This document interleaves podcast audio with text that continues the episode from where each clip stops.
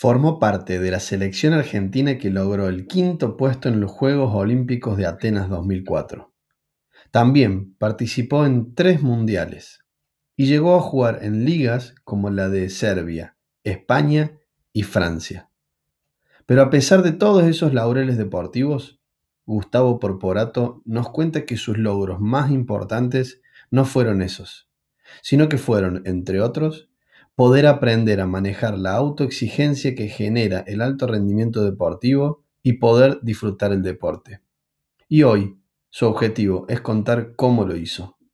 Pero antes de escuchar los grandes aprendizajes que Porpo tuvo en su vida, les cuento qué es aprendiz del deporte.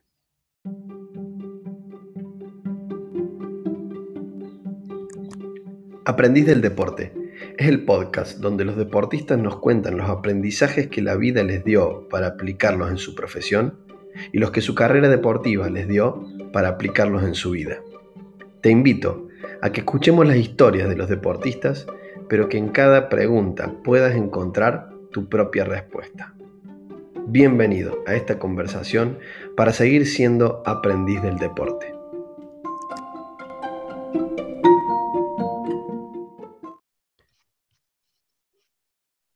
Porpo, antes que nada, gracias por aceptar mi invitación a conversar sobre los aprendizajes que te dio el deporte y obviamente la vida misma para de esa manera poder compartirlo y que le sirva a otros deportistas y entrenadores que vienen detrás tuyo y aman el deporte como vos o como yo. Bienvenido a, este podcast, Gustavo Porporato. ¿Cómo estás, Gustavo? ¿Qué tal, Maxi? ¿Cómo estás? ¿Todo bien? Muy bien, acá contento de poder conversar con vos y escuchar tus, tus experiencias. Y, vamos a empezar con, con, la primera, vamos a empezar con la primera pregunta. Eh, viste que, y vamos a empezar por el principio, a mí me gusta siempre empezar por la infancia, porque dicen que la, la neurociencia provoque los primeros años de vida, viste que adquirimos aprendizajes que nos acompañan toda la vida. Y esos aprendizajes algunos son casi inconscientes y que no nos explicamos cómo los tenemos hoy. Y bueno, ¿cómo fue tu infancia? Y si crees que algo de eso de, tu infancia te acompañó para la carrera deportiva y para tu vida de hoy. Eh, Mira, no, creo que a veces hay, hay cosas que, pasan en la vida y a veces pueden pasar en la infancia, en la adolescencia, en distintos puntos de, de, la vida de uno mismo que, que son desencadenantes de algo. Em, yo no recuerdo tampoco, más allá de que siempre fui un, un, un chico muy hiperkinético que, le, que hacía jugaba al fútbol en ese momento, siempre, pero nunca, nunca en ese momento yo me imaginaba de, de llegar a, una, a ser un jugador profesional, nunca nada de eso. Es más, mismo, mismo en la adolescencia lo mismo. Em, pero bueno, se, se, se fue dando, eh, creo que la misma personalidad que se fue construyendo eh, cuando realmente empecé a tomar eh, un cierto nivel físico, físico fue eh, el desencadenante de que pueda meterme en el deporte, en otro deporte que posiblemente podía darme distintas oportunidades, que era el vóley. ¿Por qué? Porque había pegado un estilo muy grande a los 16, eh, porque yo estaba jugando en el colegio, cuando yo ni conocía el vóley, sino el único deporte que yo conocía era el, el fútbol fútbol o el básquet.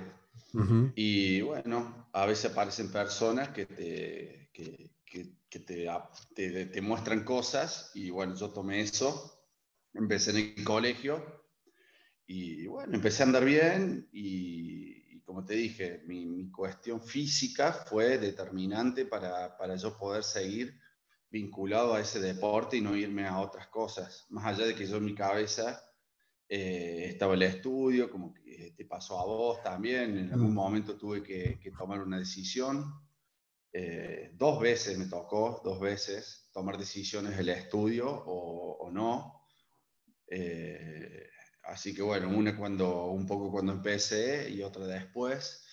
Y bueno, creo que eso fue lo que a mí me marcó para estar en el deporte, la personalidad que fui adquiriendo desde la infancia con distintas cosas que fueron pasando, hizo que yo sea un, un tipo mucho más, eh, digo, más obsesivo, más metido en lo que yo hacía. Eh, eh, siempre están los factores genéticos, ¿no? Que, que, uno viene, los genes, más allá de que yo no tenía una imagen de un deportista, como por ahí puede pasar como Facundo Conte, como los, los, Uriarte, como eh, mismo de Checo, que por ahí el padre no era súper deportivo, fue entrenador.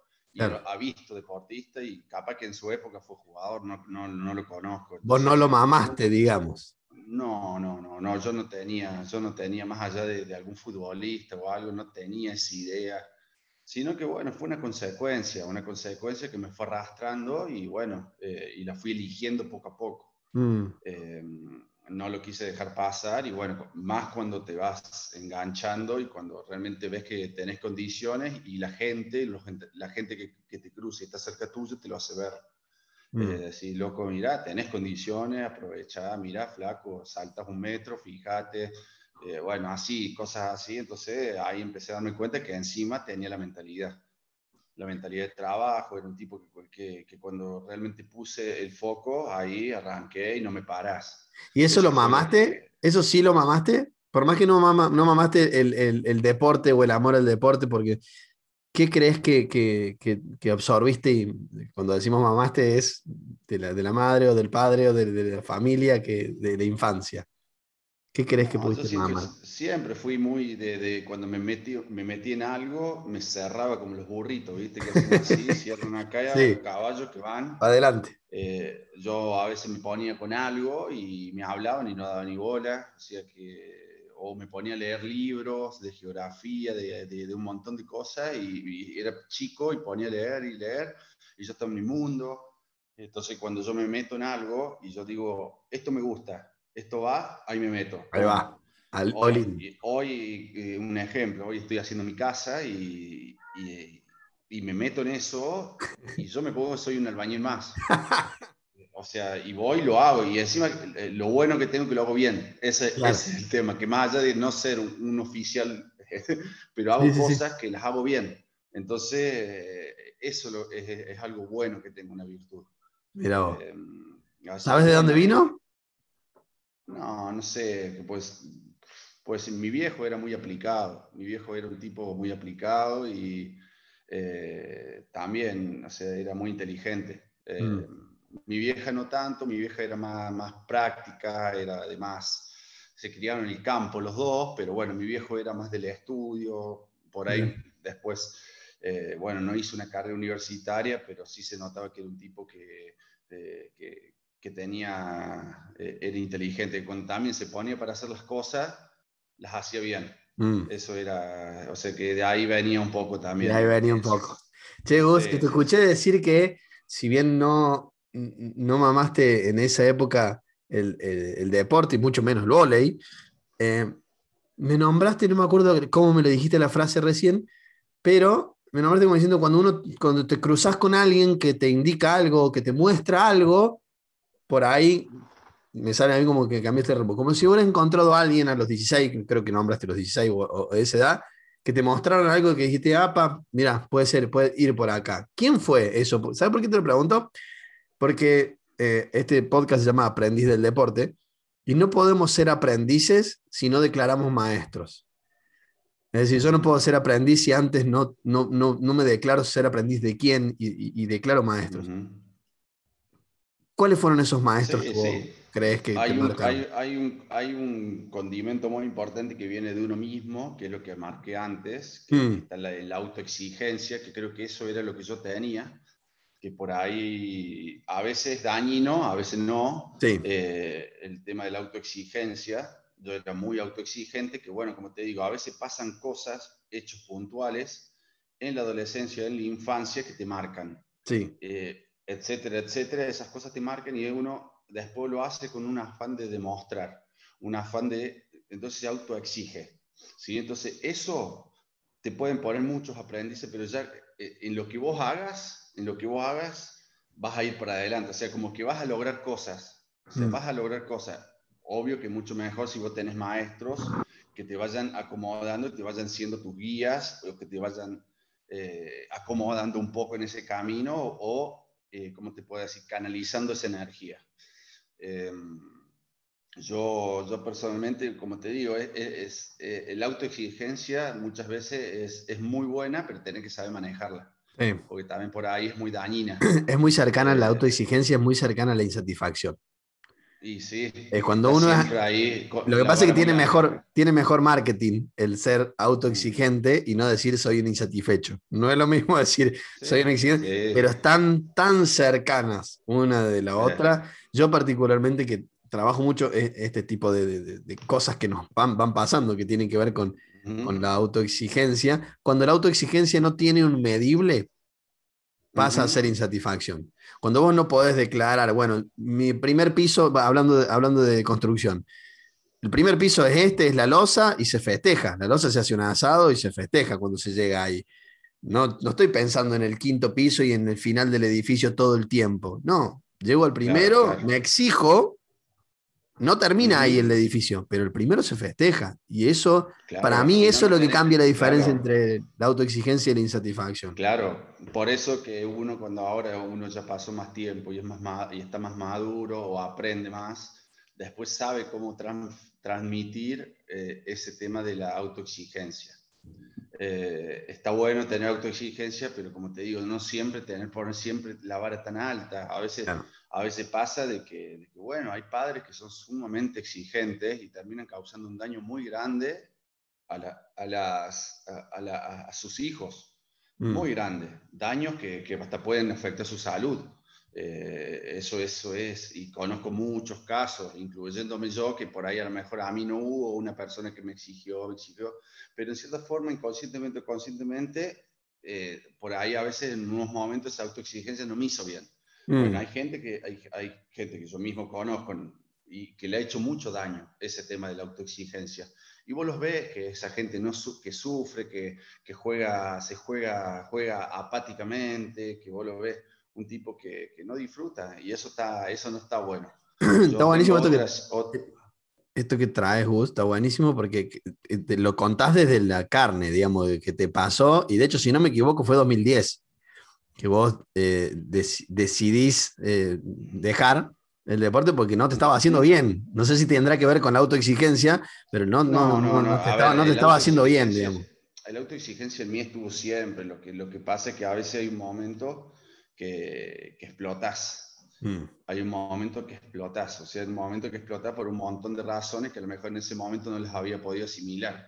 Claro. Pero, es, eh, digamos, durante, durante mi carrera hubo varios frenos que eh, me costó mucho después de un cierto momento poder mantener una, una línea pareja. Eh, después de un cierto momento que yo me golpeo, en ese momento pues me costó mucho. Entonces como que iba, levantaba, dejé, volví, subí, me fui, mm. bajé. Es como que era muy difícil porque yo tenía una carga arriba muy grande.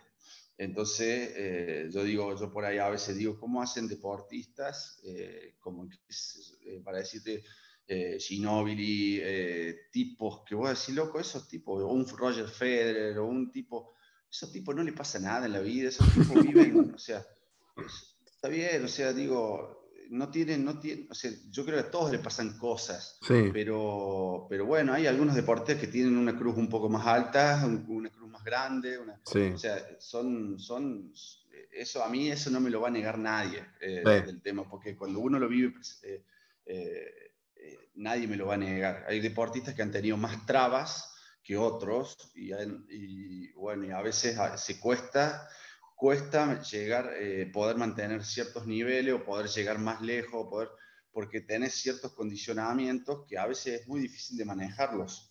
Mm. Eh, entonces, eh, es complicado, es complicado. así que bueno, eso, eso por ahí pasa un poco con el tema de, ciertas cosas. Em, y me, bueno. me traes, me traes de, eh, que, creo que ahí está la riqueza, en que no te fue para nada fácil por lo que veo la carrera, eh, para nada. Y digo, ¿cómo hiciste? Porque voy a decir, bueno, hay deportistas que pareciera que no les pasa nada. A mí me pasó de todo, básicamente.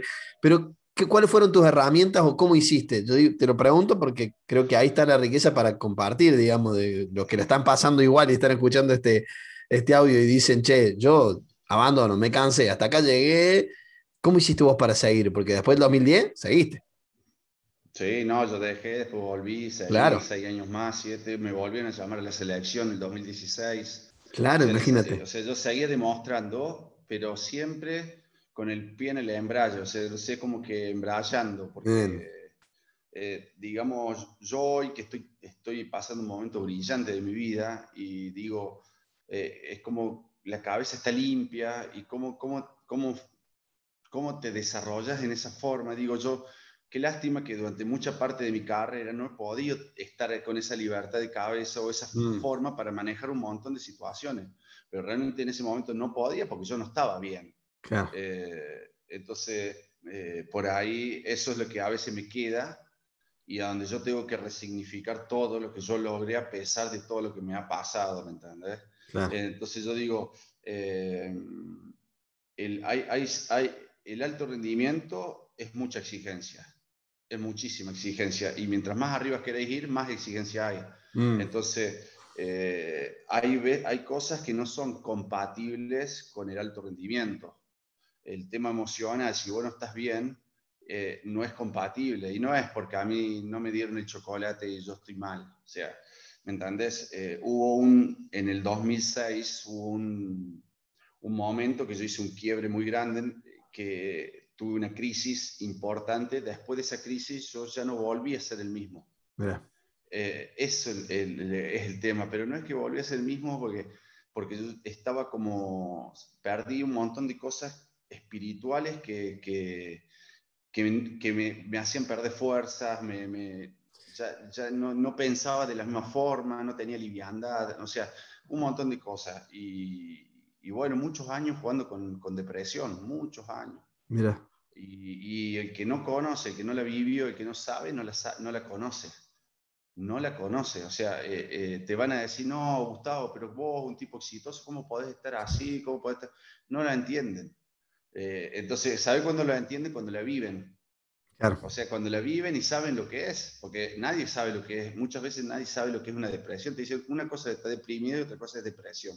Sí, tal cual. Totalmente, es una enfermedad. Una enfermedad. Es una enfermedad, es declarada una enfermedad. Entonces, eh, desgraciadamente yo no tengo problema porque hay, hay, gente que no lo dice, porque le dice, no, ¿cómo vas a decir que tuviste eh, depresión? No, sí, o sea, es, es, como que tuviste una neumonía. Tal cual. Es una desgraciadamente la, la, depresión te afecta esto, a la cabeza. Y si esto no anda bien, no funciona bien un montón de cosas. O sea, no manejas bien tu cuerpo, no manejas bien, Totalmente. lesiones, bien eh, eh, y sobre todo eh, es la baja libidinal energética.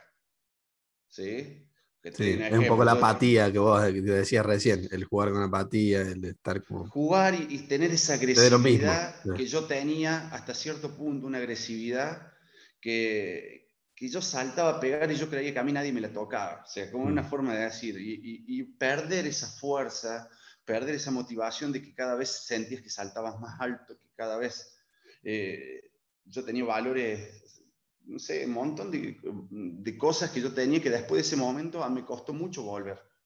Eh, eh, muchos me decían, loco, pero ¿por qué bajaste tanto el nivel? O ya, hay muchos que me decían, vos no sos el mismo corporato. Y, y yo, viste, yo seguía, yo seguía y, y, iba, ¿me entendés? Le ponía huevo, había, hacía grandes partidos también, pero pero es verdad, o sea, ya la entrada en calor, yo cuando hacía las entradas en calor ya no eran las mismas, o sea, de que le pegaba bien fuerte, y, o sea, había algo que me faltaba, pero yo seguía. ¿Sí? O sea, eh, yo la, la, seguí peleando. El, sí, sí. el del caballo. ¿no? La gente no lo ve, no, no, ve la seña que estoy haciendo, pero ese de cuando te pusiste ahí, había que seguir. Pero es la sobreexigencia. Ahí jugué muchos años con sobreexigencia. Entonces, hasta que en un momento en el 2010 eh, exploté. Mm. ya había explotado en el 2006, 2005, es más, había tenido una parálisis facial. Eh, que, justo antes de ir a Francia, yo tenía la posibilidad en Francia, yo, arreglé un contrato de un año más otro y mm, juego ese primer año en Francia, jugamos la final. Antes de jugar la final me piden renovar, o sea, para que yo siga, y yo eso lo tenías que decir en febrero antes, y yo le, le, dije que no, le dije que no porque yo ya no podía más. O sea, dije, tengo que bajar un cambio. Y, y me vine a jugar a Córdoba, a hacer un salto de jugar... Eh, en Francia, en eh, primera. En, Francia. Campeón. Yo había, salido, había jugado la final en Francia, la final en España, salí campeón en España, campeón en todos los torneos de España. En ese momento la liga de España era muy fuerte, o sea, era una liga como la francesa, y era una liga potente. Ahora bajó mucho el nivel, a nivel económico, pero... Y después eh, perdimos la final de Europa, Sí, y después, eh, después de Francia yo me voy a jugar a Belgrano. ¿no? O sea, eh, vengo a jugar a Belgrano y, y hay gente que no entendía por qué yo había venido a jugar a Belgrano. O sea, y bueno, o sea, me salió esa posibilidad hasta, eh, y bueno, era, era bajar un poco. Entonces como que siempre tuve que acomodarme, reacomodarme, reacomodarme. Volví a despegar de vuelta, me voy a UPCN después. Y más allá, Sí, más allá de, digamos, de, esto de que vos te pusiste un objetivo y van las orejeras para adelante y sos, vas como, como burrito, como caballo, como dijiste, conscientemente, ¿qué era lo que te hacía volver? A volver, me decías, bueno, yo perdí el nivel, ya no saltaba igual, inclusive hasta, hasta declaraste dejar el bol y después volviste y volviste a la selección. ¿Qué fue lo que vos veías que te motivaba en ese momento y que decías, esto es por acá? No, es, como que estás en un nivel eh, de mucha exigencia y necesitas bajar esa exigencia. Mm. Necesitas bajar esa exigencia por una cuestión de salud. Sí. O sea, vos estás diciendo, loco, me estoy recontra exigiendo para poder sostenerme en este nivel.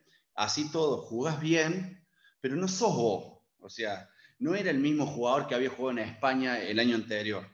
Tal cual. No tenía la misma, o sea, jugaba bien, pero no, no tenía el mismo punch, como se dice. Sí.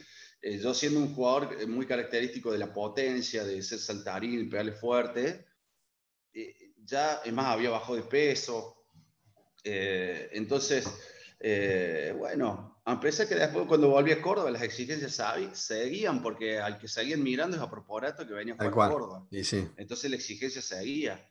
Eh, entonces, pero bueno, es como que después volvió a Belgrano, tuve dos años acá más tranquilo y ya me llama UPCN de vuelta, UPCN, que era el equipo de San Juan, un equipo que era para jugar la final, mismo que jugamos la final. Ese año perdimos con Bolívar y, al otro año es cuando a mitad de temporada eh, me toca esa segunda crisis que, que ahí eh, decido poner realmente frenar la pelota en serio. Frenar la pelota en serio, que ahí estuve año y medio más o menos sin jugar a nivel profesional. ¿Y qué te hace volver? Así, ahí, ¿Cómo? ¿Y por qué volviste? Por, por otra crisis. ah, mira y es, fue, fue muy duro, eso sí fue muy duro eh, y bueno, eh, estaba, estaba realmente muy mal, muy mal. O sea, yo imagínate, jugaba los partidos y, y, a veces terminaba el partido y a lo mejor había hecho 18 puntos, pero terminó el partido y lloraba. Mirá. O sea, y, y terminó el partido porque era sostenerme, jugar, o sea, poner, concentrarme, centrarme en ese momento y después terminar el partido y, y llorar de, de lo mal, o sea, de, que estaba mal, de que y era muy difícil. Pero bueno, es como que durante mucho tiempo eran los sueños, era todo eso, hasta que aprendí que a veces tenés que, que a veces la gente le es tarde cuando toma esas decisiones. Mm. Entonces, bueno, yo ahí decidí frenar la pelota. Eh, pero bueno, eh, ahí decidí, bajé y empecé a tomar el toro por las astas, como se dice. Y bueno, después volví en el 2012, también me fui a un equipo como de Olimpo Bahía Blanco, un equipo con menos exigencia, también un equipo que era, eh, es más, salimos últimos.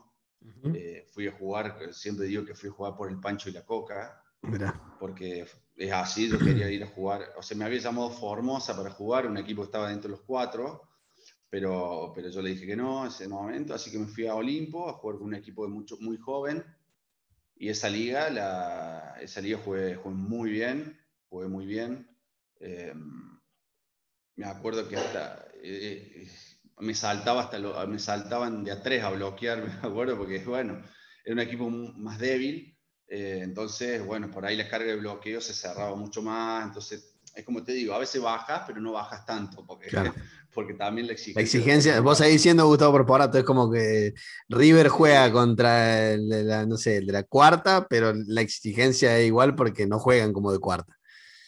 Eh, sí, sí, así que bueno, de ahí, de ahí, bueno, ya me voy a Formosa, Formosa, una muy buena temporada también, empiezo a subir de vuelta y me llama Velasco a la selección, de ahí empezó el camino al Mundial, eh, y bueno, eh, sigo, sigo, después me vuelve a llamar en el 2016, o sea, había vuelto a jugar bien, una buena temporada había tenido con Formosa y, me vuelve a, llamar porque él valoraba mucho él conocía un poco mi historia, conocía y él sabía lo que, lo que yo, es más, previo, previo al Mundial, o sea, previo a, empezar el entrenamiento con Mundial, fallece mi viejo, o sea, eh, es como que varias cosas juntas, entonces eso lo valoró Julio, digamos. Bus, eh, gracias por todo lo que estás contando. Yo la verdad que no, no, no conocía tan, tan en detalle eh, tu historia. y, hay.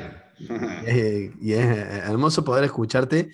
Eh, y yo estoy pensando en los, que, los deportistas que están escuchando. Y digo, qué bueno que es alguien que, cuando uno lo ve de afuera, jugar mundiales, jugar Juegos Olímpicos, cumplir todos los sueños que un deportista puede llegar a tener, pero también ve la persona. Y alguien que te miraste mucho en todo este tiempo y ver y poder parar la pelota y parar la pelota en año y medio y a los tres años estar jugando un mundial de nuevo con la selección. Y digo, qué bueno, qué buen mensaje, porque no es el mensaje no pares. Y si querés llegar allá, no tenés que, olvídate de tus problemas, olvídate de tu familia, tenés que eh, ir contra todo.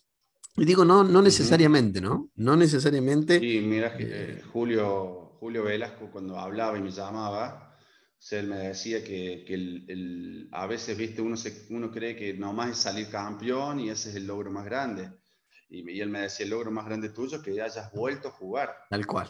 ¿Me entendés? Y encima, al año y medio, porque yo dejé un año y medio, pero al año y medio me llama. O sea, al año y medio yo vuelvo a recuperar un cierto nivel, un cierto nivel que me permite estar, pelear un puesto para el Mundial. Ah. ¿Me entendés? Eh, entonces, como, que, como yo te digo, o sea, yo después, yo después de esa crisis que tuve en el 2006, después potenciada en otra más, o sea, yo siento que no fui el mismo. Hay gente que me decía, Porpo, estás volviendo, estás volviendo, pero internamente vos sabes cuando vos, vos has jugado partido y sabes cómo te sentías y cuando vos estás bien o sentís la liviandad de cabeza para pensar bien el juego, para pensar bien un montón de cosas, para emocionalmente ser un tipo estable. Mm. Entonces yo emocionalmente muchas veces no era estable. En eso, en eso soy sincero, o sea, yo le ponía mucho huevo, muchísimo huevo, pero me costaba, y así todos los números que yo tenía en las ligas o, los, rendimientos eran, eran muy buenos muchas veces, pero así todo, para hacer ese pequeño salto o poder volver a los niveles que no, no me alcanzaba. Claro. Eh, porque, pero, pero bueno, son, esas son esas cosas que voy a decir, uh, loco, mira si podría haber estado un poco más liviano, podría... Y bueno, no se dio, pero así todo eh, logré un montón de cosas logré un montón de cosas. Logré un montón de cosas porque a pesar de todo lo que me había pasado, eh, estuve en tres mundiales, un juego olímpico, eh, jugué en, Europa. Me, llamaron para jugar en A1 de Italia. Eso es otra cosa que a veces hay gente que no sabe. Eh, que me han llamado para jugar en A1 de Italia, en el NBA del volei. Y, yo tuve que decirle que no, porque yo no estaba, o sea, porque yo sentía que no iba a poder sostenerme. Volvés a mirarte, qué hermoso. Qué lindo mensaje. yo fui sincero conmigo mismo porque yo decía, yo no voy a aguantar el nivel ese, o sea, porque, lo, o sea, yo no es que no me daba para jugar, yo sí me daba para jugar, pero yo sabía que no lo voy a poder aguantar en un periodo, más un, nivel que vos jugás, todos los partidos son exigencia, pa, pa, pa, pa. Entonces yo era sincero conmigo mismo y dije, no, o sea, más allá que siempre, cuando yo me decían, ¿cuál era tu sueño? Jugar un mundial y jugar en A1 en Italia. Siempre lo decía cuando tenía 20, 21, 19 pero me tengo que quedar con que me han llamado, ¿me entendés? Con que, que, hubo un club que me quería, que hubo gente que me quería, que me iban a ver para, para, para el coso. Eh, sobre todo mucho cuando yo estaba jugando en España, eh, en esos momentos que yo estaba muy bien. Y mismo después del tiempo me volvieron a llamar, pero yo en ese momento, eh, yo sabía que, que no era que no era el momento. Y mm. bueno, me tuve que quedar con eso. Eh, entonces me queda eso de decir, yo podía haber jugado ahí, pero bueno, no, eh, no emocionalmente ¿A costa de qué el tema era, no? ¿A costa de qué? ¿A costa de qué? ¿Cuál era el precio que ibas a pagar por...? Es como que, es como que iba a decir, la plata que iba a ganar ahí le iba a pagar el psicólogo. Sin lugar a dudas. Y eso te iba a preguntar. Eh, ¿Tuviste, imagino que sí, obviamente, dónde te apoyabas eh, en esos momentos de, crisis? ¿Cuáles eran tus apoyos y tus salvavidas, digamos, que en ese momento te acompañaban? No, yo hice, yo hice terapia después de, después de que paré en el 2010. Mm. Porque en ese momento que, que, pasa todo, lo, el tema del accidente en el 2003, eh, digamos que, que, bueno, ahí, perdí, ahí había perdido mi vieja, mi hermano más chico, bueno, son un montón de cosas que habían pasado. Eh, es como que yo estaba previo a los Juegos Olímpicos, o sea, estaba previo a la preparación, estaba volando, volando. Entonces, como que en ese momento no, eh, no, no podés mirar para atrás, no podía, no podía, eh, te va llevando. Entonces vas, vas, vas, vas, y, a lo mejor en ese momento capaz que ahí tendría que haber hecho, no digo el parate, pero sí dejarme acompañar a lo mejor. Mm. Pero en ese momento no, no, no surgía, porque es como que a mí a lo mejor no me habían caído las fichas. ¿Por qué? Porque a veces fue un accidente que, que, fue muy de golpe. Y a veces cuando las cosas son de golpe, uno sigue como que nada, se siente que, que sí, fue un golpe, pero como... No se da cuenta, no lo hace consciente quizás. No, como yo estaba, yo estaba en Buenos Aires, vivía mi vida, o sea, estaba, eh, no, hacía rato que no los veía, y como que, no sé, era... Entonces eh, estaba en otro plano, mm. pero después en un momento todo eso se paga. Claro. Entonces, ahí fue que en el 2005, 2006 eh, me agarra esa crisis y ahí es donde empiezo a sentir o a, eh, ¿cómo se dice? Eh, a somatizar, a somatizar, que se dice, con mi cuerpo, con mi cabeza, y ahí, me, ahí fue que empiezo a, a, sentir ese declive. ¿Y, la ayuda, recién pediste ayuda, estamos hablando de ayuda terapéutica, pero digamos, podés recibir un montón de ayuda. en, digamos, también te pregunto porque, de vuelta, eh, que sirva de experiencia para alguien que está viviendo algo parecido. Decir, yo me puedo apoyar en alguien, no, tengo, no soy Superman, ¿me entendés? O sea, así como el mensaje es, no, la, serie 1 no paga todos los precios, eh, quizás tengo alguien al lado que me puede ayudar en este momento, ¿no? ¿Quién? No, sí, siempre, siempre. Hay gente, más, hubo algún psicólogo por ahí parecía. Pero yo realmente tomé el problema por las astas, fue en el, eh, o sea, en el 2010. sí, lo tenés que decidir vos. que dejo PCN, ahí empieza un tratamiento real, eh, en serio. Claro. Que ahí fue que paré y empecé, hice un año y medio de terapia y empecé a recuperar un poco de fuerzas y ahí es donde me animo a volver. Claro. Que es mi ánimo. Porque después yo me fui a, yo recuerdo una vez que yo me fui a, eh, me fui a Olimpo y a la semana, o sea, yo me he ido con un trauma, irte de un equipo a la mitad de temporada es un trauma. Sí. O sea, porque dejas un equipo... Para todos. para, todos. O sea, dejas un equipo que en ese momento tu cabeza no piensa, estás mal, estás muy mal, no podés. Eh, después yo voy a Olimpo y a las dos semanas de entrenamiento, una semana, uno, viste, se tiene que animar. Entonces voy, sí, y en un momento estaba en el gimnasio, es como que me agarra un ataque de pánico porque me empecé a sentir como un poco mal así y, digo, uy, la puta, y dije, empecé, no me va a volver a pasar lo mismo, no me va a volver a pasar lo mismo, y ahí me empezó a subir un calor acá. y agarré y, y, no fue como algo que empecé a respirar profundo y salí afuera del gimnasio y empecé a respirar y empecé a respirar y empecé a decir, no, esto no puede ser así, empecé, dije, esto es un momento, un momento, un momento, y hice, así, me fui al hotel, me bañé y ya pasó. Mm. Y después de ahí no tuve más ese miedo, ese problema, y lo superé. ¿Me entendés? O sea, tuve como un pequeño ataque de pánico, pero lo superé.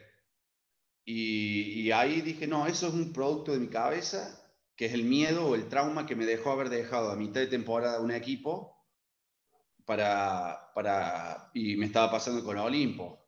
Entonces, lo superé y después ahí terminé la temporada normal, eh, jugué, bueno, todo, todo, eh, terminé la temporada y ahí empecé toda la temporada de selección de vuelta. Bueno, la ayuda terapéutica fue importante, mm. aunque, aunque después una, una eh, después cuando yo dejo definitivamente, ahí sí hubo una persona que sí me hizo ver otra cosa y, hacer otro tipo de, terapia que me hizo dar vuelta a las cosas, que es un resignificar y entender de cómo yo estaba pensando toda esa situación. ¿Me entendés? Entonces ahí fue cuando hice un clic, hice un clic en mi vida total. Un clic en mi vida total que hoy digo, yo, o sea, yo lo disfruto, o sea, estoy hoy, no solo que, que formo una familia, dos hijos, eh, tengo un montón de proyectos por delante. Si tengo que volver a jugar ahora, voy a volver a jugar, porque lo voy a hacer, porque quiero que mis hijos me vean jugar. Eh, por esto mismo que vos dijiste antes, de, hablamos al principio del tema de la infancia, de las marcas que dejan. Tal cual. Estoy seguro de que yo a ellos les voy a dejar una marca muy grande si ellos me ven mm. jugar, porque yo quiero que ellos sean deportistas, sea así. Qué lindo. Eh, yo quiero que ellos estén, eh, estén rodeados de una vida en el deporte. O sea, después, de, después ellos elegirán si quieren ser profesionales o no.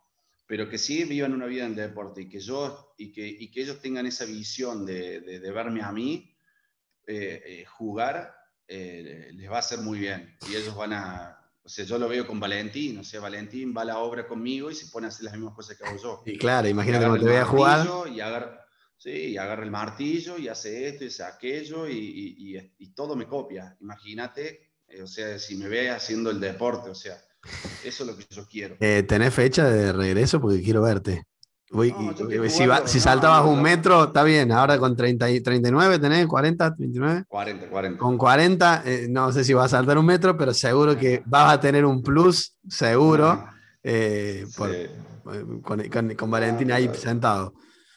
No, por eso te digo, y aparte es como uno, como uno toma las cosas, como uno fue, o sea, realmente yo necesitaba ese clic en la cabeza y lo hice. Y bueno, nada, estoy, estoy digo motivado. Yo estoy jugando, o sea, la Liga de Córdoba, ahora parado por todo esto de las restricciones, pero yo estoy abierto eh, a, una liga, esperemos que Córdoba ponga, ponga media pila y bueno, podamos volver a jugar en varones un, un TNA o, una liga, mismo esta liga. Eh, como se dio el año pasado, da oportunidades que no se daban antes. porque este año fueron siete equipos este año dicen que van a hacer a lo mejor algunos más. Y, bueno, hace que, que, sin tener una estructura económica tan grande los clubes puedan participar en la Liga Argentina. Mm. Eh, antes no, porque los jugadores estaban mucho más valuados, era más caro, más allá de que la logística es cara. Ah. Tegus, eh, tenía un millón de preguntas que las dejé a todas, te digo, ¿eh? Me puse a, me, puse a, me puse a conversar, me puse a conversar y me olvidé absolutamente de todas las preguntas que tenía. A mí me gusta así. Sí, sí, a mí también, a mí también, pero qué sé yo, viste, no es mi profesión ser eh, reportero, yo soy coach mm. y lo que hago justamente lo que más me gusta es esto, entrar en, conversación. Pero me han enseñado de que para que mantenga un ritmo la conversación es bueno este, tener, que no las use a ninguna, ¿eh? Ninguna. La que sí me, gusta hacerte, porque viene atada a, lo, que estamos conversando, es la importancia de tener un apoyo en, el equipo. No sé si es psicológico, yo particularmente no soy psicólogo, soy coach, pero sí trabajo en las relaciones, trabajo en el diseño de futuro. Eh, pero entendés que hay eh, una parte, yo siempre pregunto así, de tu performance. Eh, ¿Cuánto incide la parte técnica y táctica cuánto la parte física y cuánto la mental emocional para el rendimiento. Eh, ¿Tenés un porcentaje más o menos en eso? Eh, también sé que va variando, porque de acuerdo, pero si tuvieras que dividir táctica y técnica, física y mental emocional, ¿cuánto inciden en el resultado para vos? No, yo creo que la, la, emocional y la táctica es, fundamental. O sea, creo que todos, todos tienen condicionamientos. Mm. O sea, vos podés técnicamente, nosotros le decimos, vos técnicamente podés ser bueno, pero si físicamente no estás bien, hay gestos técnicos que no lo vas a poder hacer correcto. Bien. Eh, si vos querés pegar un cierto ángulo, una pelota, pero físicamente no estás bien, ese ángulo ya no lo podés pegar o lo vas a pegar a una altura diferente que la podés hacer. Entonces, eh, los condicionamientos técnicos, físicos y, emocionales eh, son importantes. Yo también doy, charlas y hablo mucho de esto también con las clínicas que hice, mucho.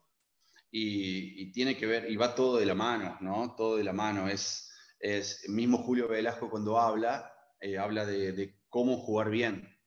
Entonces, habla esto de, de, digamos, de los, de los tres factores que tienen que ver con lo emocional o lo técnico y, lo, y lo, físico. Sí. Entonces, eh, vos también podés ser una bestia físicamente, pero si técnicamente no haces bien un gesto, le vas a pegar con esta parte y la pelota se va a ir afuera. Tal cual. Entonces, eh, hay muchos condimentos, pero yo creo que eh, el tema de la, por lo menos, el tema de la parte emocional es fundamental. Mm. Es, como que es muy importante y es el puntapié también de, de, de cómo de, poder desempeñarte correctamente. ¿Y se entrena eso? Porque lo físico y lo técnico y lo táctico, obviamente que se entrena, está claro, y hay especialistas, porque el técnico, sí, se entrena. El, técnico, pero lo, lo, emocional y lo mental. Lo... Sí, se entrena. Ha avanzado mucho eso. Mm. Ha avanzado mucho. yo siempre digo que siempre hace falta un, o sea, o un psicólogo, un coaching o alguien que esté eh, cerca de los jugadores. Mm.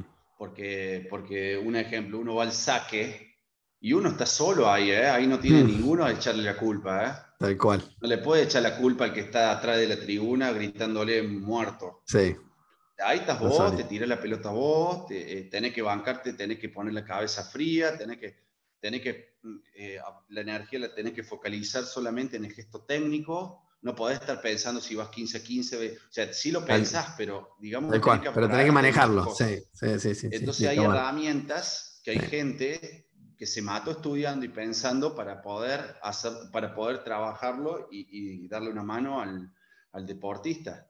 Entonces eso está, está, excelente. Yo, yo poner a mí algo que, me, que, a mí me daba resultado en muchos momentos lo utilicé, la visualización. Sí. Entonces yo la visualización lo utilizaba no solamente para, para tratar de, de, hacer un gesto técnico o tratar de, de focalizarme en algo que, quería hacer, sino también para concentrarme. ¿Entendés? Para meterme en el partido. Para ya ir metiéndome en el partido. Cuando vos estás pensando... Sentirlo. llegas al partido y estás con la cabeza en cualquier cosa, digamos, es empezar a, a, tomarte esos cinco minutos en el vestuario, empezar a imaginar situaciones, jugadas y ya te vas metiendo en el partido. Sí, la visualización ayuda a, sentir en el momento en como que esto ya lo viví. No es algo tan nuevo, no me da tanto miedo porque ya estuve acá. Entonces como que me da cierta confianza, está buenísimo. Sí, la visualización bueno, vos vas al saque, vos vas al saque, hmm. ¿sí? Más allá de que, de, o sea, vos vas al saque y te tiras la pelota y vos en el momento que vos vas sacando, vos te tenés que también imaginar y visualizar de que la pelota la vas a tirar bien alta, que la vas a agarrar y vas y imaginarte que la pelota va a pasar por arriba de la red y vas a hacer daño. Sí. Entonces, eso, eso se trabaja. Sí. Eso es un hábito también de que se trabaja. Entonces, hoy, con todas esas herramientas, los grandes deportistas, los grandes deportistas... Lo usan, sin duda. Lo usan un montón. Sin duda. O sea, porque yo estoy seguro que sí lo usan. Yo estoy seguro de que Messi, un ejemplo más allá del crack de jugador que es, yo creo que él debe tener todo un sistema o alguien de, de, de personas preparadas que le hacen manejar ciertas situaciones o ciertas cosas o ciertos momentos de presión que los van ayudando o que les van dando herramientas para, para poder mejorar. O sea, en el vóley yo lo he visto, en el vóley yo lo he visto, a mí me han ayudado. Hay gente que lo hace más. O sea, yo jugaba con un canadiense, un franco canadiense que, que utilizaba mucho esto. Y hay mucho, mucha gente que... Sin ir más lejos, sin ir más lejos, trajiste el, el, básquet varias veces, Phil Jackson tiene un, mm. un, hermoso libro en el cual, varios libros tiene, en el cual habla de esto, de cómo los hacía. Estamos hablando de Michael Jordan en los Chicago Bulls, ¿no? O sea, que en ese momento utilizaban la meditación, utilizaban técnicas de meditación. Eh, y bueno, es, hoy ni hablar que estamos hablando de eso fue hace veintipico de años, imagínate hoy cómo han avanzado todas esas técnicas. Así que bueno, nada, te lo preguntaba porque me parece importante. Sí. Imagínate en el tenis, un deporte individual de mucha concentración, cuando vos vas al saque, O sea, cuando tenés que recibir el saque de, no sé, de Antic, ¿cómo, se llamó el green, el croata ese de 2 metros 5? Sí, en ese momento, para decirte, yo no miro tenis, no, no soy fanático del tenis. O en su momento el Rodic, ¿te acordás? El, cañón que tenía Rodic. Claro, yo tengo, tengo, una foto con Rodic ahí en Atenas, en los Juegos Olímpicos de Atenas. Qué divino. bueno, me quedó, me quedó eso por conversar también, los Juegos Olímpicos, pero bueno, Gus, no te quiero tampoco eh, que, que, nos quedemos a vivir, aunque me quedaría con un rato largo conversando, tenía mucho para, para, para, preguntarte, pero será para una posterior oportunidad. No te quiero tampoco. yo, lo que digo, yo lo que digo, o sea, porque por ahí, en mi caso, eh, me encantaría poder hablar mucho más de, de otras cosas. O sea, eh, obvio que puedo hablar un montón de otras cosas, pero en mí el tema emocional estuvo muy marcado. Entonces, por ahí eh, hablo más de, ese, de ese punto, ¿no? de, de la parte emocional, eh, que es clave. Y que, y que eh, te digo, me metí ahí también porque es hermoso, porque es una herramienta, lo acabamos de decir, es una herramienta fundamental para el deportista. Entonces, todo lo otro sí lo dicen muchos deportistas, pero alguien que tiene toda experiencia, qué lindo que hayamos entrado y que hayas podido conversar esto. Y, o sea, es, es, es, como, es como te digo, es el tema de lo emocional el tema de lo técnico, lo físico está todo de la mano. Mm. Entonces, vos tenés condicionamientos, es lo que hablamos en ese momento. Bueno, el tema emocional es un condicionamiento muy importante. Ah. O sea, el, tema de lo físico es muy importante, pero si vos no estás bien emocionalmente, ¿cómo vas a trabajar lo físico? No, se conecta. Y aparte de emoción con el cuerpo. O sea, yo te doy un ejemplo que siempre lo doy. En el Mundial, antes del Mundial 2014, eh, antes de dar la lista a Julio Velasco, en uno de los momentos, yo no estaba bien, yo estaba en un momento muy complicado también. Ah, venía de dos semanas difíciles y, y, el, y, el, preparador físico de ese momento, yo le cuento y él se da cuenta. Él sabe que yo cuando, agarro la cuando estoy bien agarro los fierros y soy una bestia. Pero después se daba cuenta de que, ¿qué hizo? Durante dos semanas me frenó me hizo trabajar un 30% de la capacidad mía de fuerza. ¿Por qué? Porque naturalmente yo ya tenía fuerza. Entonces me hizo trabajar eso. ¿Por qué? Porque si no hacía eso, yo me lesionaba. Claro, te rompía. ¿Me entendés? Yo me rompía. Entonces, el emocional, o sea, no solo jode lo técnico, sino jode lo físico. Por eso digo que lo emocional es muy importante, es el punto de partida para mí. O sea, es el punto de partida para después poder hacer mucho mejor el tema de lo físico, lo técnico, lo, coaching, lo, el psicológico, porque si no estás emocionalmente bien o no, o no estás motivado, no tenés motivación o, lo que sea, eh, no vas a tener ganas de hacer las otras cosas. Tal cual. ¿Me entendés? Entonces, él que hizo, él tuvo un criterio muy importante de decir, loco, no, para, te voy a frenar todas semanas, no te voy a matar para que vos a la parte técnica sí la puedas hacer relativamente mejor. Porque si yo te mato de lo físico, no vas a hacer ninguna de las dos cosas bien y te vas a lesionar. Mm. Te vas a golpear, te vas a hacer mierda. O sea, es simple. Entonces, eso es como un aire que me dio a mí de no exigirme la parte física para poder responder un poquito mejor a las exigencias de Julio Velasco. Sí, porque Julio Velasco, para ser ordinario, no te sacaba nunca el dedo. Tal cual. O sea, entonces, eh, y encima es que yo recuerdo que me decía Julio, no, bueno, pero vamos a trabajar con cuatro centrales, vos estás dentro de esos cuatro o cinco centrales. Y después cuando yo llegué eran diez. Y, eran diez, eran diez de diez de muy buen nivel. ¿Me entendés? Entonces, eh, todos juegan bien, todos juegan bien. ¿sí? Entonces, eh, era, es difícil, era difícil. Y, y si emocionalmente no estás en un 100%, o no estás, eh, se hace más difícil, mucho más difícil. Mira. Por eso que eh, ahí estaba la sobreexigencia. ¿Hasta qué punto? ¿Hasta pues. qué punto? A mí me costó mucho, me costó muchísimo, mucho, mucho tiempo. Aparte no es que fueron dos años, fueron diez años. Diez años fueron, alternando momentos. Cuando tenía un poco más de fuerza, aceleraba, y si no, eh, ahí embrayando, embrayando, aguantando, aguantando, y si no, así. Ya, y es muy difícil. Es muy difícil. Porpo, eh, si tuvieras, si te encontrás con el Porpo que empezó su carrera, empezando su carrera, ¿qué edad tenías cuando empezaste? Y casi a los 17. ¿Qué le dirías? ¿Qué le diría? Hoy con el diario El Lunes. No, no, no. Yo, yo eh, hoy como veo las cosas y yo eh, apuntaría más con el tema de la exigencia. Mm. O sea, eh, yo escuchaba a Hugo Conte, bueno, fue uno de los mentores míos, una persona que sí me acompañó mucho en mi carrera y, fue un gran maestro, aparte de tener la dicha de, haber estado tantos años con él, jugando en selección y en clubes, haber salido campeón con él. Y él, él en los momentos más difíciles también estuvo al lado mío. Mismo, eh, yo contaba que yo dormía en la cama de Facundo. Mm. O sea, me llevaba a la casa a dormir porque yo estaba mal o porque yo no vivía solo, me acuerdo, y, no, para no quedarme solo, me, me, bancaba él en la casa. O sea, digamos, el, el vago estuvo en las buenas y en las malas conmigo. Y eh, volviendo a este tema. Eh, la exigencia. La exigencia, bien, me hiciste volver. El, el tema de la exigencia es eso, disfrutar más. Mm. ¿Sí? y es algo que tuve de, de, un tipo como también de Julio Velasco, porque yo siempre lo nombro porque a nivel, eh, eh, a nivel de cabeza, a nivel de, de, todo, yo agradezco mucho que se me haya cruzado mi vida y que haya pasado en mi carrera. Entonces yo, yo escucho que mucha gente lo critica. Yo escucho que muchos jugadores lo critican. Y es real, porque a veces eso yo no los culpo a los jugadores, porque yo he sido jugador, soy jugador y a la vez soy técnico, o sea, las, las dos cosas la cabeza.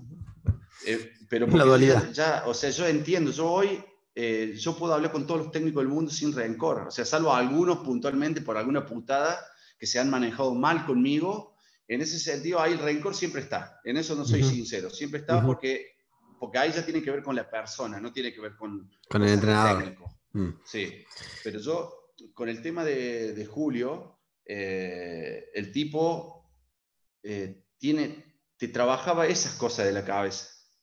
Entonces, te hacía entender de que vos el error, ¿cómo lo tomás al error? ¿Qué importancia le das al error? ¿Cuánto es importante el error a vos?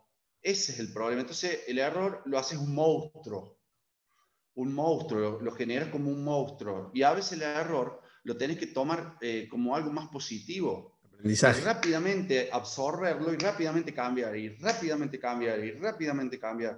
O sea, no darle tanta importancia, porque si no te trabas en eso, te trabas. lo que pasa es que el, error, eh, no hay otra forma de aprender que no sea equivocándose, y hablando de Julio Velasco, es alguien que cuenta que lo más importante que él se fija en un jugador cuando entra es su capacidad de aprendizaje. Cuando lo toma, no es lo, que, no es lo que es, sino lo que es capaz de ser, lo que es capaz de aprender. Por eso, si no nos amigamos con el error, el aprendizaje va a quedar muy lejos. es la tolerancia que hay. Es la tolerancia. Y también eso viene muy marcado en nuestros viejos. Uf. ¿Me entendés? Eso viene de muy... Mm. ¿De qué forma, cuando vos te equivocabas, cómo te lo marcaban? Mm. Y en el fútbol es grandioso, o sea, los padres cómo exigen a los hijos, en el fútbol, bueno, el vóley también, pero el fútbol es, es, es, masivo totalmente. Entonces, el error, ¿hasta qué tolerancia tiene? Entonces, ah. por divertirte, si te equivocas, rápido, cambia, listo, me equivoqué, boom, boom, y, ahí nomás tú eh, busco otra alternativa. Y no me quedo con ese mensaje tan negativo del error y tan negativo y tan negativo. Y bueno, y ahí está en hacerse duro de la cabeza. En hacerse duro de la cabeza, porque a veces nos preguntamos, eh, loco, ¿y por qué perdemos y, nos clavamos en una y, perdemos y solo nos hacen siete puntos seguidos?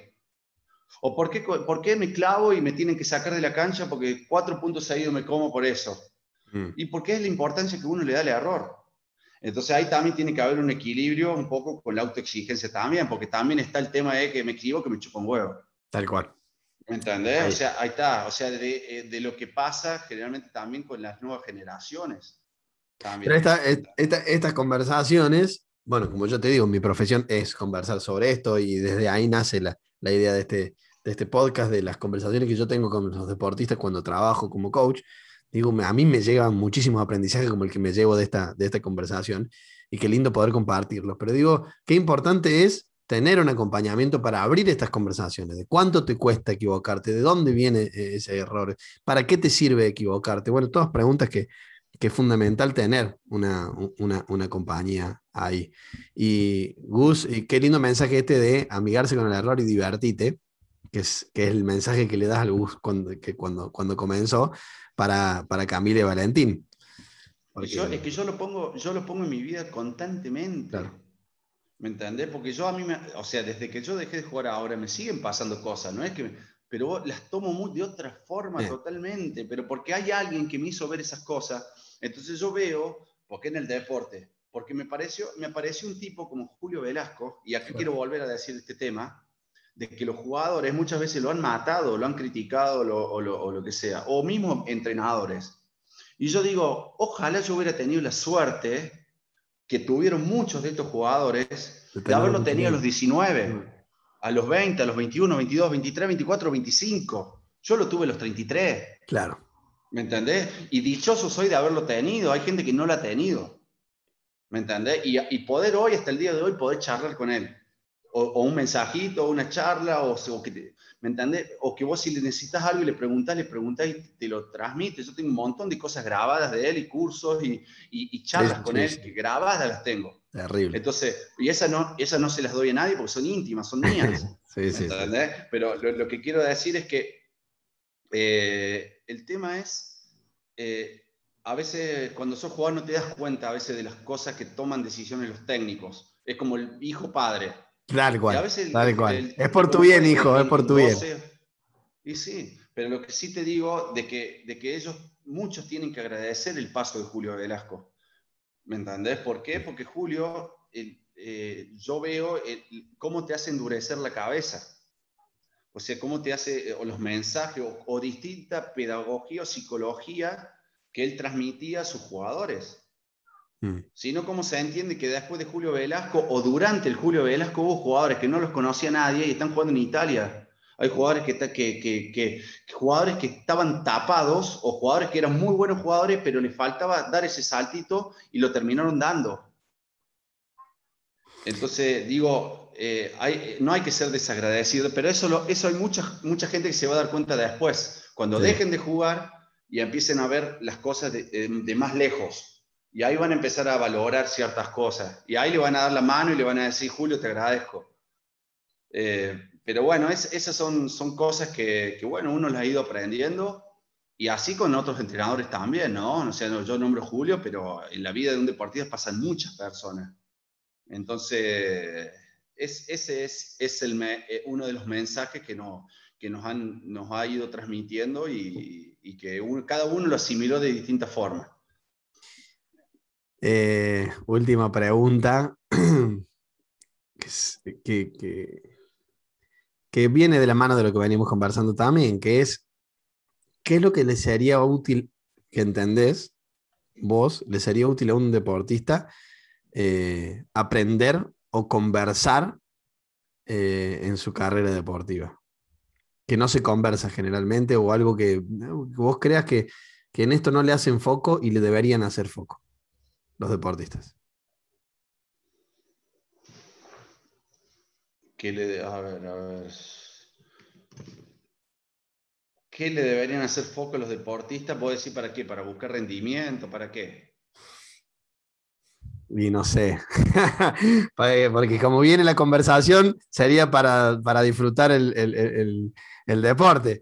Pero, pero bueno, si, lo, si, lo, atamos, ya que venimos hablando de eso, del bienestar en el deporte, eh, si le tengo que poner una, una, una frase a, lo que venimos conversando, tiene que ver con buscar el bienestar en el deporte y el aprendizaje en el deporte. Pero si tuvieran que tener buen rendimiento, vamos ahí, para sacar el mejor rendimiento, ¿qué, ¿a qué le tendrían que prestar atención? ¿Qué es lo que tendrían que, trabajar? No, yo creo que es, como te digo, sí, es como, vuelvo a, estar el tema emocional también, pero también está el tema eh, actitudinal el tema actitudinal es fundamental. O sea, si vos no te exigís en el sentido de no te esforzas y no te sacrificas, muchas veces te tenés que sacrificar para lograr cosas. ¿Me entendés? Porque si vos eh, lo ves de los mejores, como, como decía Carlitos Tevez, y lo nombraba, pues yo lo nombraba y lo nombraba Cristiano Ronaldo, que vos lo ves y decís, este, este tipo está todo el día fijándose en el físico, en si es lindo o no es lindo, si tiene abdominales o no es abdominales, pero no es así. El tipo llega una hora antes del entrenamiento, el tipo se va después, el tipo se mata en la parte física, porque él sabe que si está bien físicamente, que es algo también a mí me pasaba, que si yo sabía que físicamente, porque era mi característica, estaba bien, tenía un plus. Mm. Tenía un plus. ¿Por qué? Porque yo tenía el ataque acá, si estaba normal, pero si yo tenía un plus, el, bloqueo estaba acá y yo estaba acá. Mm. ¿Sí? Mi mano atacaba y el bloqueo estaba acá. Si no, estaba acá. Y ahí se me complicaba más. Entonces yo sí le daba mucha importancia a la parte física, potenciando también el tema de mi físico, de mi talento, porque mi talento, tenía mucho talento físico. Ah, no, quería, no quiero decir que no tenía talento técnico, pero no era lo más dotado yo. Soy ah. sincero, un Luciano de Checo era, es al revés. Luciano era un talento técnico. Luciano es ah, eh, tipo eh, virtuoso. Entonces después le aprendió a potenciar eso. ¿Cómo? Sacrificándose, entrenándose, eh, poniendo, en práctica, poniendo en práctica las cosas, o sea, distintas cuestiones y tratando de mejorar otras cosas a las cuales él ya las sabía. Entonces siempre iba evolucionando. Eh, pero, pero yo creo que sin esfuerzo y sin sacrificio te quedas. Y la humildad, que tiene que ver también con lo emocional, tiene que ver con lo, con lo, con la persona, eh, de ser humilde, de, no, de, de, tener la mentalidad del inacabamiento. Del inacabamiento quiere decir de, una persona que sabe que le entra información y que, que siempre quiere aprender, de ser una esponjita, como vos dijiste en esa palabra, un aprendiz. Mm. Ahí está la clave. Eh, eh, abrirte a todo, abrirte, o sea, vos me veías, yo un ejemplo, vos me veías en los tiempos técnicos y había jugadores que estaban así, y yo, hasta el técnico, para decirlo que era el menos bueno, mm. yo le prestaba atención. O sea, y si no, y, estaba ahí concentrado. Esponja. Sí, mm. ¿entendés? Yo siempre trataba de, de, cosas. Después, bueno, hay gente que tiene más un proceso de aprendizaje que aprende mucho más rápido que otro, que asimila mejor las cosas de otro. Entonces, creo que que ahí está el, el, tema. Y yo creo que yo como estudiando profesor de educación física, eh, yo creo que muchas veces tienen que ver, muchas veces también, cómo se le enseña en el colegio a los chicos. Mm. Entonces, eh, y eso también lo aprendí de Julio también, o sea, ¿cómo le enseñas vos al chico? Vos decís, vos no, vos tenés que agarrar y pegarle así y así. Entonces el chico va, repite y hace eso. Pero vos tenés que explicarle al chico por qué tenés que pegar así y así, y no mm. subestimarlo, tenés que enseñarle, tenés que explicarle por qué si él pega así y así va a ser ese punto, que eso no lo hace todo el mundo, ¿sí? Más constructivo, un aprendizaje más constructivo, más reflexivo, de que, el, jugador, el entrenador, el chico, el alumno de colegio, sepa lo que está haciendo. Y eso le va a facilitar después en el deporte de alto rendimiento, si llega a llegar o lo que sea, o lo que llega a encarar, tener más herramientas, ser un jugador más comprensivo, entender mejor el juego, entender mejor qué es lo que hace, ser más crítico. O sea, es eso, por eso creo que es muy claro, eh, el aprendizaje y las personas que pasan también, o sea, si vos tenés el, el, profesor de educación física que te tira la pelotita para que vaya a jugar al fútbol, como me pasaba a mí. Sí, a mí también. Y sí, eh, vas a ser un jugador de repetición. Tal cual. O sea, si vos no tenés un tipo que, o un entrenador que en tus años te haga entender por qué hace las cosas y te haga ser una persona más crítica de lo que haces, más reflexivo, y bueno, también se enseña eso y se aprende. Eh, por eso te digo que es, eh, está mucho en la actitud, está mucho en la actitud que tomas vos frente a los desafíos. Eso, eso, eso eh, no sé si decir se entrena, pero eso se, se, tiene que dar, porque si hay jugadores que no lo tienen a eso y se quedan, muchos jugadores se quedan ahí, más del montón. Yo creo que sí se entrena, yo creo que sí se entrena, yo creo que sí se entrena. Eh, y es un poco eh, el aprendizaje, estar abierto al aprendizaje, a tomar algo nuevo, así que, eh, Porpo, gracias. motivarlos a eso. Sí. Motivarlos hay, hay, jugadores que se resisten a que vos le expliques las cosas. Se resisten.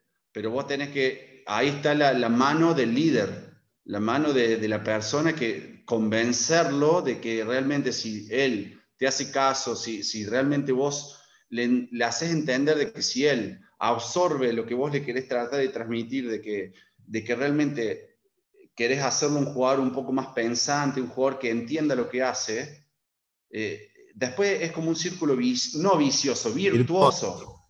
Sí, totalmente. Virtuoso, porque se va enroscando. Primero se motiva un poquito, cuando ya empieza a salir las cosas y va creciendo y después, después te va a enseñar la voz. Sí. Porpo, eh, se me vino una pregunta de, de Yapa, el bonus track. Imagínate que hoy es, hablando de visualización, hoy es, dame un segundo, hoy es 12 de junio del 2031.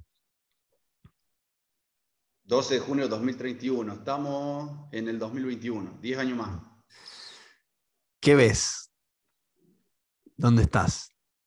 ¿Qué haces? Yo creo que yo voy a estar. Eh, yo, creo que voy a estar eh, como entrenador. Yo me veo, en, este momento estoy en un momento de, transición que, estoy acomodando un montón de cosas personales, eh, proyectos que no tienen nada que ver con el volei, que tienen que ver con la familia, que tienen que ver con, con, mi base que creo que cuando yo acomode eso, mientras tanto, quiero jugar, como te digo, o sea, no, no, te voy a decir un nivel porque no, no sé, con 40 años, yo, yo igual la otra vez estuve y no me vi tan mal, pero eh, sí me veo como más tranquilo, eh, acomodado en algunas cuestiones y más enfocado en, en, tratar de, digamos, yo estoy haciendo un, yo estoy como entrenador hoy, ¿sí? Estoy enseñando volei, pero capaz que me veo ya más, eh, digamos, a lo mejor dando un paso más arriba. Mm. Ojalá. Creo que, es, creo que es, lo, es, algo que lo pienso, lo pienso y que capaz que se pueda, hay que ver, pero creo que puede pasar. Ojalá, Gus, después de esta hermosa conversación que, que tuvimos, yo me llevo grandes aprendizajes y, y, y un, un, gran maestro eh, que ojalá puedas eh, seguir eh, tomando aprendizajes y entregando aprendizaje a, deportistas. Así que espero que... Nos vamos a morir aprendiendo. Sin duda. Así es. Porque es así. Así, Que... así, que... el mensaje es eso. a los deportistas es humildad. Humildad. y si a veces alguien necesita ayuda, la tiene que pedir. Mm. ¿Por qué? Porque la ayuda eh, a veces uno cree que si uno pide ayuda es un débil o cosa. No, al, revés. Pedir ayuda es de inteligente, es ser una persona inteligente. Es entenderse de que un ser humano no es perfecto, un ser humano tiene fallas, un ser humano le pueden pasar cosas y pedir ayuda es lo más inteligente que uno puede hacer. ¿Sí? Eh, entonces creo que, que, si es ayuda sea de la que sea, eh, es importante. Entonces no tiene que sentirse mal, al revés. Tiene que sentirse bien porque está buscando caminos, entonces mm. está siendo inteligente. Si vos te quedas en tu ego, en tu, en tu, en tu eh, digamos, eh, en tu esquema de, decir yo no necesito, yo, yo puedo todo, ahí, ahí es donde le cagas, ah. eh, te estancas. Así que creo que eso es lo más importante. Me y encantó. el talento también se desarrolla. Me encantó. Me, me, encantó y va, te digo como título este de pedir ayuda es de inteligente. Lo voy a poner de título de esta, de esta conversación. Así que gracias. ¿La, pasaste bien? Sí, obvio, obvio. Siempre a mí me gusta hablar estas cosas. Me vuelve, yo que estoy un poco desconectado, porque soy sincero, estoy un poco desconectado del mundo deportivo, más allá que estoy vinculado, pero no de la forma que yo lo hacía, es como que me vuelvo a conectar un poco con las sensaciones y un montón de cosas que... Bueno. que, y bueno, creo que les enseña a mucha gente de que, y a muchos deportistas que deben estar eh, escuchando, de que no solo es importante salir campeón, Tal cual. O sea, también es importante los logros que uno va logrando en el día a día. Mm. O sea, si vos hoy mejoraste una cosa, te tenés que ir tranquilo y contento a tu casa. Si vos terminaste una temporada y no saliste campeón, pero vos eh, fuiste mejor en un montón de cosas, mm. es, muy importante. Porque a veces hay otro que es mejor que vos. Sí. Entonces, o hizo mejor las cosas que vos, pero no significa de que vos no hayas sido algo, no te hayas superado. No te hayas superado. Tal cual. Hay, hay, hay, gente que es chata, o sea, chata que, que, no, que no, no tiene ese impulso de querer mejorar. Se quedan. Entonces, lo más lindo es, es superarse en lo que sea. Aparte, el deporte es, el, es, el, gran aprendizaje de la vida. O sea, el, el deporte eh, eh, nos enseña un montón de cosas. Nos enseña un montón de cosas, cómo, cómo la vida nos va, nos va a acomodar, digamos, en, en ciertas cosas que nos van a ir pasando. Mm. Así que un trabajo es competitividad. El deporte te da competitividad. Entonces, cuando vas al trabajo, también vas a competir. No es que no vas a competir. Hay gente que quiere tu trabajo, hay gente que quiere que vos hagas las cosas bien. Mm. Hay, gente, hay, hay, un jefe que te va a exigir que traigas las planillas o que traigas eso de cierta forma. el deporte ya te va preparando para eso. Trabajo con, con empresas y hay muchos eh, de mis clientes en, en empresas que cuando hacen búsquedas de personal, preguntan qué deporte hicieron y si hicieron deporte. Y hay algunos deportes que te dan, por ejemplo, el rugby, que te da el sentido del equipo y, el, y, el, lo que tiene el rugby, que lo tiene el rugby, creo que muy pocos deportes más. Eh, cuando yo en mi empresa necesito algo por el estilo y buscar a alguien que venga de ese palo, ya lo trae. Entonces, como vos decís, el deporte es una hermosa escuela, así que... Sí, sí, yo, yo por ahí en eso te no voy a contradecirte, pero no lo tomemos como que solo el rugby. Porque no, no, no. Eh, por ahí hay mucha vendida de humo. Con el rugby hay mucha vendida de humo. Y yo no tengo problema en decirlo. O sea, yo soy un deportista que amo todos los deportes, pero no me vengan a vender que el rugby es el único que vende, eh, porque no es así. No, no, no, sé si es el único. De equipo, el deporte de equipo, eh, el vóley es un deporte de equipo y también tiene valores muy importantes y, y, el fútbol también tiene lo suyo, como también hay, hay cosas que no se hacen bien. Y así muchos deportes, porque a lo mejor un deporte individual como el tenis, pero dentro del tenis tenés un kinesiólogo, un, un coach, tenés un psicólogo, entonces es un equipo. Me acaba de sacar la palabra, la palabra de la boca, te iba a decir de que yo digo, que una frase que tengo es que no existe el deporte individual. ¿Viste cuando dicen que hay deportes individuales y deportes colectivos, deportes de equipo? Todos los deportes son, de, son de equipo. Vos, por más que entres a la cancha con la raqueta solo, tenés todo un equipo atrás que, que, incide muchísimo en el resultado que vos tenés. Entonces, para mí no hay deporte individual. Así que, sí, el contexto, el contexto es individual. Tal cual. Vamos a decirlo así, porque tenés referencias individuales, tenés, no dependes de alguien que te tire una pelotita. O sea, el contexto deportivo es individual, pero después el trabajo eh, es grupal. O sea, es, es así. Pero bueno, eso es lo que quiero, quiero transmitir porque en realidad hay muchos deportes que hacen eh, énfasis sobre el trabajo en grupo y yo soy uno de, de esos, de que hace mucho énfasis en el trabajo en equipo para lograr grandes cosas. Totalmente. ¿Por qué? Porque yo también, en cierta forma, en muchos momentos como deportista fui muy individualista y muchas veces no. Entonces, eh, sí entiendo cuando uno es individualista y cuando uno es no, mm. y vas aprendiendo. Tenés la entonces de la experiencia, como me he golpeado contra la pared muchas veces, como otras veces no. Otras veces me han valorado muchísimo el trabajo en equipo y las cosas que yo he hecho por el equipo, como otras veces no. ¿Me entendés? Y me lo han hecho saber.